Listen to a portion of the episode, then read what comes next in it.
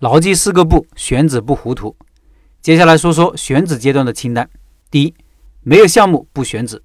这段时间不下于三位老板问同一个问题：我看好一个好铺子，想租下来，很兴奋，终于找到好铺子了，怎么能错过呢？他们不想他们所谓的好铺子的理由是否成立，他们焦虑的是要为这样一个铺子选择什么样的项目。其实离开项目谈铺子的好坏是说不过去的。如果没有项目，何来的目标顾客呢？目标顾客没有定义清楚，怎么定义店铺好坏呢？一个铺子好，是因为店门口或者附近有某种生意的目标顾客，能给这个生意带来流量。先有项目，有产品，再定义目标顾客，分析需求和痛点，为店做顶层设计。选址就是找一个位置安放你的梦想和策略。第二，不蹲点熟人流，不选址。店铺的本质作用就是为我们提供流量，门口的流量和附近两三公里的流量就是一个店的营业额的基础。如果你选择一个铺子，居然不做这个最基础也是最重要的工作，做决策就只能模糊判断，凭感觉思考，这样就容易犯错误。店铺性价比是目标人流量比上房租，所以明确大致人流量是判断一个店性价比高低的关键。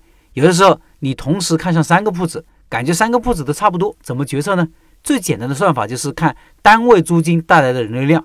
比如一个铺子很多人也很贵，人流量有五千个每一天。但是房租每天要一千，有个铺子人流一般，人流量每天是一千五，房租要三百五；还有一个铺子人流量是六百，房租每天要一百五。用五千除以一千等于五，一千五除以三百等于四点三，六百除以一百五等于四。你会发现，单从流量角度看，人流最少的店反而性价比最高。当然，这只是举例，只是从单一维度来对比的。实际上，选址中要复杂的多。第三，不算账不选址。目标人流有了，就可以根据进店率、客单价来演算营业额的高低了。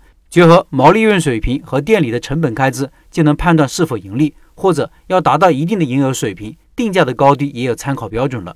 这两个最基本的公式分别是：营业额等于流量乘以进店率乘以客单价，净利润等于营业额乘以毛利减去房租减去人工再减去其他开支。第四，不见房东不选址，这个是在各种店铺租赁形式。各种情况、各种复杂关系下，避免踩坑的一个关键步骤。我们去找店会遇到二房东，甚至三房东，也会遇到中介，有房东直租，二房东转租，也有店铺转让，还有分租，会遇到各种各样的情况，各种各样的奇葩事情。但是请记住一点，在没有见到店铺产权所有者之前，也就是大房东之前，不要过于相信其他人说的，只有房东本人跟你说的才是可靠的。见房东之前，也不能给转让费。你和上家初步达成协议之后，可以给点意向金。如果和房东在重要条款上没有达成一致，起码还可以把钱要回来。达成一致了，意向金就变成转让费。